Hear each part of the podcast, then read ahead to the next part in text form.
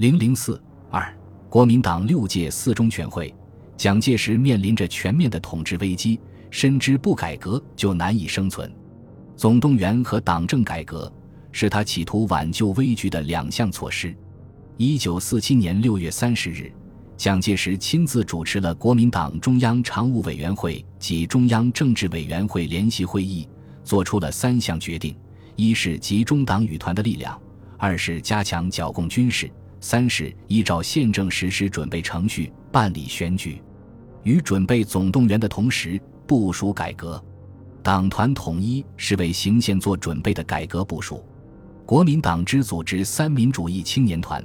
原期望向党内输送新生力量，而结果却形成党团之间的纷争。白崇禧在一九四七年初即向蒋介石建议确定青年团的性质，他指出。青年团应是成为党之生力军，在党领导之下，为巩固革命政权而奋斗到底。唯就过去七年来之经验与教训，青年团与本党之关系未能明确划分，而工作亦多重复，必须立即加以调整，乃能避免相抵相消之病。他提出了三个方案：第一案确定青年团隶属于党，而在工作上与党有明确之划分。如苏联的青年团，第二案青年团独立成一政党，第三案青年团为社会性之训练组织，其性质如今日之童子军。在国民党三中全会时，肖铮也指出，党的号召力异常薄弱，非但一般人不相信国民党自己的决定能够施行，一般民众没有信心，就是我们自己的党员也没有信心。党到了这个阶段。的确没有法子收揽人心。抗战期间，总裁看到了党的危机，为新的号召，在抗战期间成立了青年团，希望能有真正新的号召，重新提起党的精神。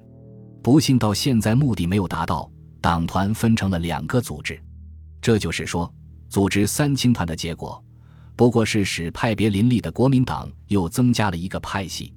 蒋介石把白崇禧的意见交给吴铁城、张立生。陈诚会商的结果，并未如白崇禧要求的那样确定团的性质。仅规定，绥靖区高级军事长官如查明当地党政负责人员有不称职或自相摩擦贻误时机者，先行撤换或调整，再行不报。这种规定只是一种战区的军事独裁手段，不可能达到发挥党团政治功能的目的。这时，国民党即将部署国民大会代表选举。准备行宪。六月二十五日，选举总事务所正式成立。党团之间在竞选中发生冲突已经难以避免。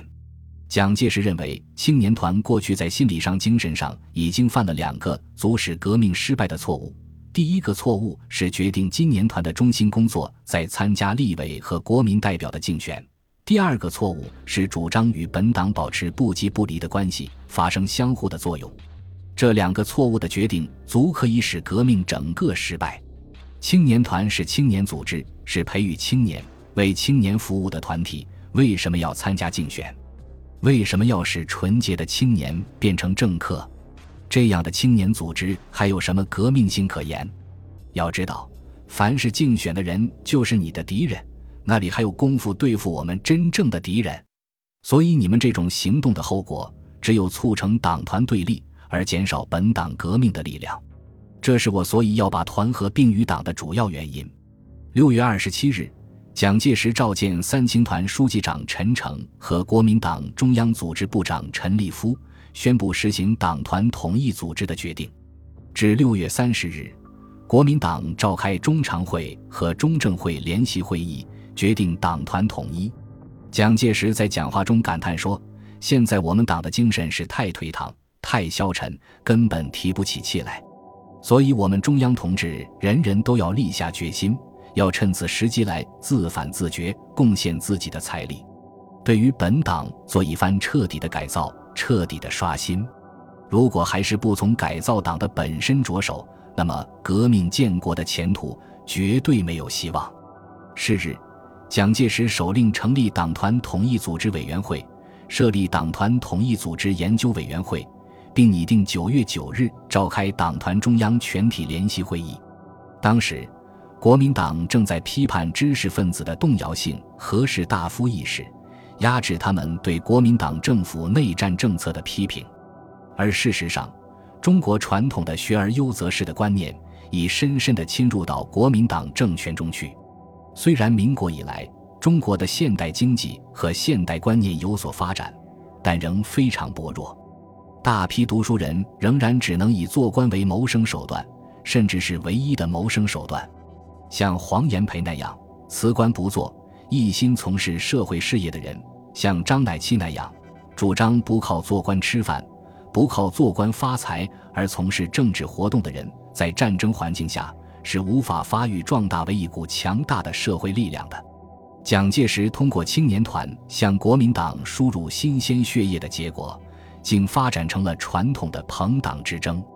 尽管国民党人以北宋的新旧党争的历史教训为鉴，实行党团统一，又能发生什么改革效果呢？七月十六日，蒋介石对党团统一组织委员会全体委员作出指示：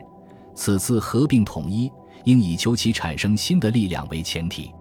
故必须提出新的革命主张及办法，以资号召与团结，使人民拥护本党。其次，为对党员团员提出新的要求，并以能否符合此要求作为肃清腐败分子之标准。党团合并统一工作应视为政治革命性的，而非技术或事务工作。